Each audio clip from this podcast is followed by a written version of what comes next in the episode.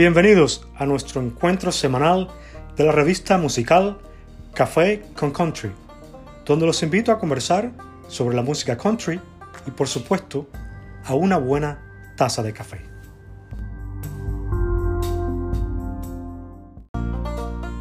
En este nuestro tercer episodio estará dedicado a una leyenda de la música country, un artista que sigue cosechando éxitos y sigue rompiendo barreras. Hablamos del Red Hair Stranger, del legendario Willie Nelson.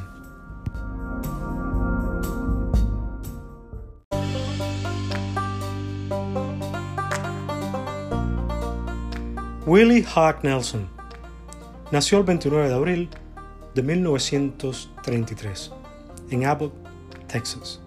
Su madre abandona el hogar poco después de que él naciera. Su padre se vuelve a casar y luego también abandona el hogar, dejando a Willie y a su hermana Bobby que fueran criados por sus abuelos. Willie consiguió su primera guitarra a la temprana edad de 6 años y comienza a escribir sus propias canciones muy poco después.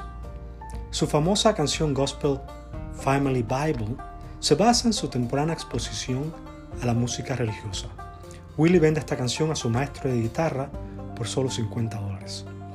Después de graduarse en la secundaria básica en 1950, Willie se alistó en la Fuerza Aérea de los Estados Unidos y se estacionó en Lackland, San Antonio. Su carrera militar fue de corta duración ya que por los persistentes problemas de salud en su espalda lo llevaron a una baja honorable a menos de un año después.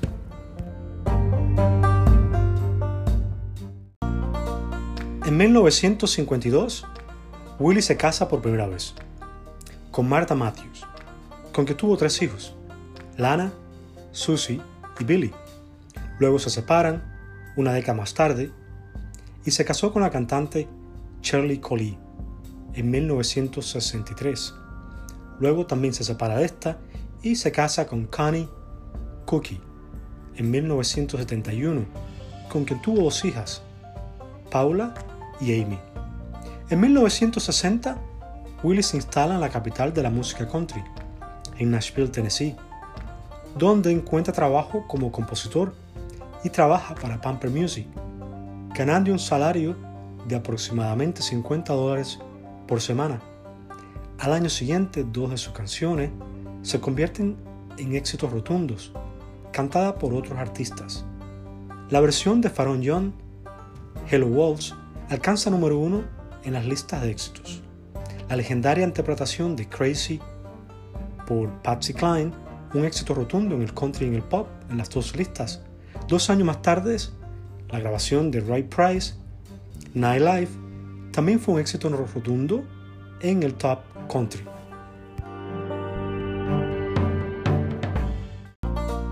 A pesar de estos éxitos durante este periodo, las grabaciones de Willie no se escuchaban mucho por la radio.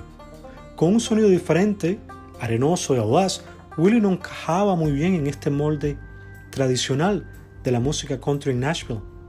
Cada vez que los productores intentaban ponerlo de forma, solo lograban eliminar las cualidades que lo hacían único, como su forma inusual de redacción, su resistencia a tales esfuerzos así como su reputación de un hombre duro y bebedor solo sirvió para resaltar su estatus de outlaw. En 1970 regresa a su Texas natal. Se establece en Austin y rápidamente se convirtió en una parte importante en la escena musical country de la ciudad, actuando regularmente en muchos lugares. Junto con Waylon Jennings, encabeza el movimiento de música country conocido como el Outlaw Country, comenzando con un álbum narrativo muy importante para Willie en 1975 titulado Red Hair Stranger, que presenta la exitosa canción Blue Eyes Crying in the Rain. Se convirtió en uno de los artistas más populares de la música country en su conjunto las actuaciones de Willie presentaron un sonido único, del cual su estilo de canto reflejado detrás del ritmo de su guitarra de cuerdas son los elementos más distintivos, de este artista. Fue una de las principales figuras de Outlaw Country, un subgénero de la música country que se desarrolló a finales de la década del 60, si mal nos recuerdan en el primer episodio, como reacción a las restricciones conservadoras del sonido Nashville, que lo hablamos también en el primer episodio.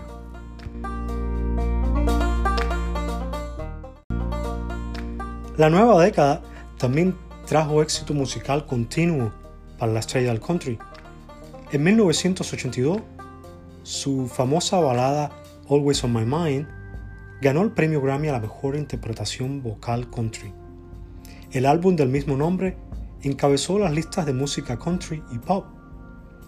Luego, tres discos más tarde, The Tougher Than Leather en el 83, Without a Song y City of New Orleans en el 84.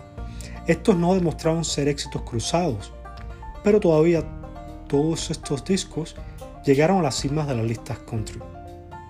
Willie se unió junto a la superestrella Julio Iglesias para la famosa balada To All the Girls I've Loved Before, todas las chicas que he amado antes, que resulta ser un éxito internacional masivo.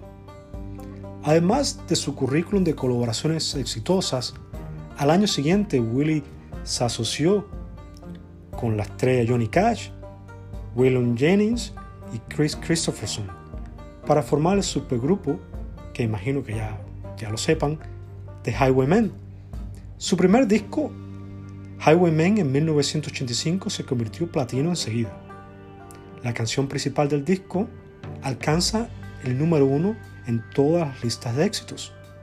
El grupo vuelve al estudio dos veces más, esta vez en 1990 para The Highway 2 y en 1995 para el disco The Road Goes On Forever.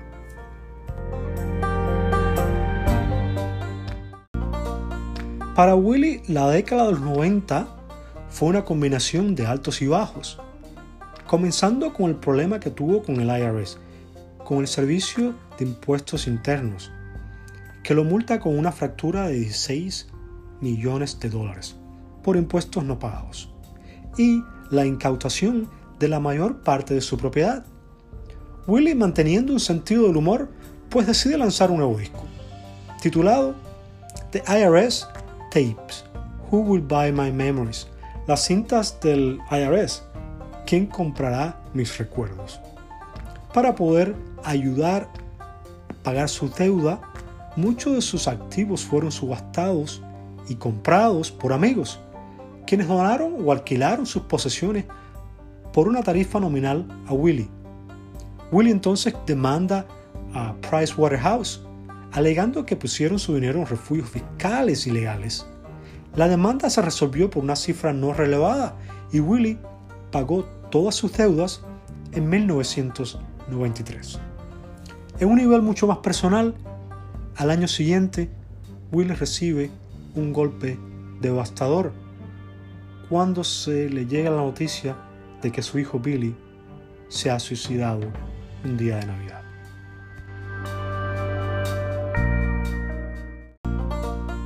A pesar de ese revés, Willie continúa grabando un ritmo profilífico increíble en el siglo XXI. Durante las décadas del 90 y el 2000, Willie mantiene una gira continua, grabando muchos álbumes, entre ellos Across the Borderline en el 93 y el muy famoso y atmosférico Teatro en 1998. Willie continúa girando intensamente, a veces tocando entre 150 y 200 conciertos al año. Entre sus discos más destacados en todo este periodo se encuentran The Great Divine en el 2002 y Countrymen en el 2005 que incorporaron elementos de reggae. Luego eh, Willie pues firma un nuevo contrato discográfico con Legacy Recordings en el 2012, que es cuando lanza el álbum Heroes, que contó con apariciones del famoso Merle Haggard, Snoop, Christopherson y Sherry Crown, entre otros más.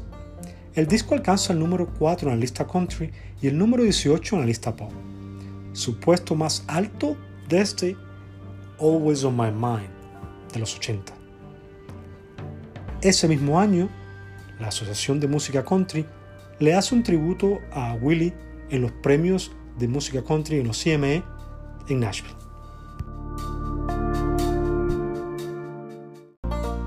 Poco antes de cumplir 81 años de edad, en el 2014, Willie también demostró que todavía estaba en plena forma física, obteniendo su cinturón negro de quinto grado en artes marciales.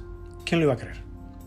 Ahora su próximo álbum del mismo año, Bang of Brothers, fue lanzado en junio y le da al cantante otro éxito en la lista country, obteniendo el número uno. En el 2015 lanza el disco Summertime. En el 2016 lanza el disco titulado Willie Nelson's Sings Crunchwind, un tributo a las canciones icónicas de Ira y George, presentando duetos con artistas como Crown y Cyndi Lauper. La leyenda del country lanzó su próximo disco en el 2017, titulado God's Problem Child. Un año más tarde, lanzó el jazzista disco un poco de jazz, The Last Man Standing, que fue su álbum de estudio número 67. Este año, el cantante, artista y compositor lanzó un disco titulado Ride Me Back Home, que quedará también para la historia.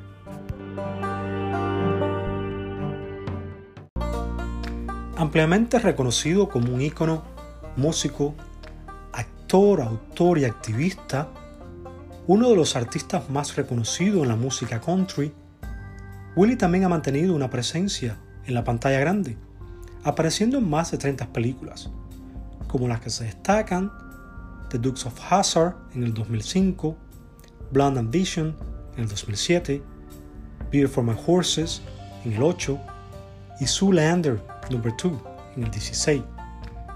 Willie es coautor de varios libros y ha estado involucrado en el activismo por el uso de biocombustibles y la legalización de marihuana. Willie y Connie se divorciaron en 1988, después que Willie conoce a Anne Mary DeAngelo, con la que se casa en 1991 y han estado juntos desde entonces. Willie y DeAngelo tienen dos hijos, Jacob y Lucas. Lucas un talentoso músico. Actualmente a la edad de 86 años, Willie y D'Angelo viven en una comunidad sostenible con energía solar en Hawái, en la isla de Maui.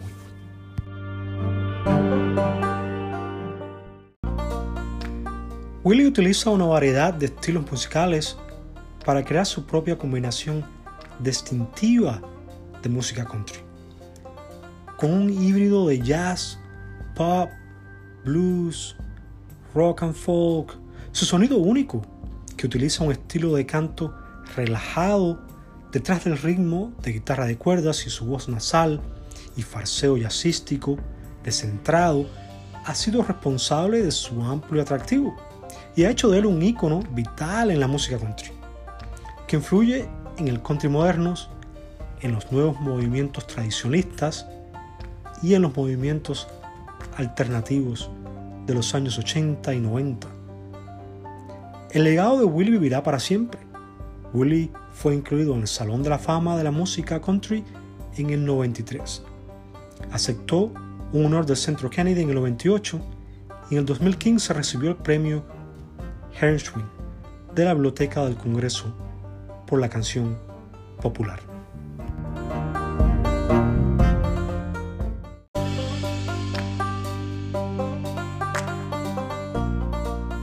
Entonces, amigos, hasta aquí el café con country de esta semana. Sí, ya sé que ha sido un, un poco corto, para muchos un poco largo, pero ha sido dedicado al gran Willie Nelson, su historia, su carrera artística. Yo por mi parte le doy las gracias por la escucha. Los espero la próxima semana para continuar nuestra charla en español de música country. Mientras tanto, me iré tomándome mi buena taza de café y escuchando, por supuesto, un poco de música country. Hasta la próxima.